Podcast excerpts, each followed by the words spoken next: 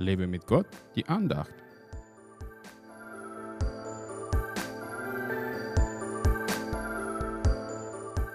Und als sie gebetet hatten, erbebte die Städte, wo sie versammelt waren. Und sie wurden alle mit Heiligem Geist erfüllt und redeten das Wort Gottes mit Freimütigkeit. Apostelgeschichte 4, Vers 31. Wow, hast du schon solche Gebetsgemeinschaft gehabt, bei der die Städte erbebt hat? Noch nicht? Dann kann das noch werden. Zum Glück bewegte ein berühmter Virus viele Christen zum Gebet, aber es ist immer noch zu wenig.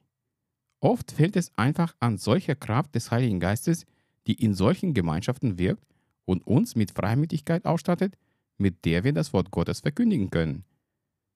Es bringt wenig, wenn ich jemandem nur erzähle, wie gut mein Gott ist, aber es bringt viel mehr, wenn ich in der Kraft des Heiligen Geistes für die Person bete.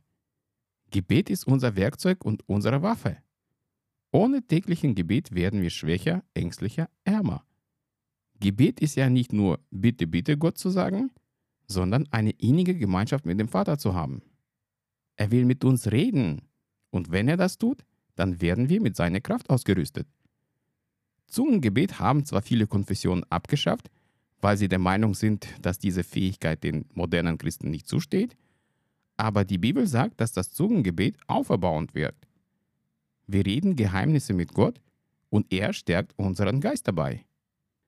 Mir ist manchmal ein Rätsel, warum viele Christen der Kraft Gottes gegenüber so skeptisch sind. Ja, man sollte alles prüfen, aber das ist nicht so schwer, wenn man den Geist Gottes in sich hat. Er zeigt uns ja, was gut und was böse ist. Ich bitte Gott, dass er mir Christen zur Seite stellt, mit denen ich gemeinsam jede Stätte im Gebet zum Beben bringen kann. Willst du auch, dass Gott in deinem Leben mächtig wirkt? Dann sei ein Beter.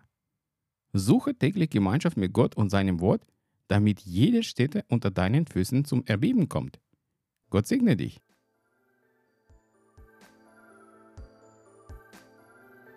Hat dich diese Andacht ermutigt? Dann teile sie unbedingt weiter, damit auch die anderen ermutigt und gestärkt werden können. Brauchst du noch mehr Ermutigung? Dann abonniere meinen Blog www.werglaubtersieg.de.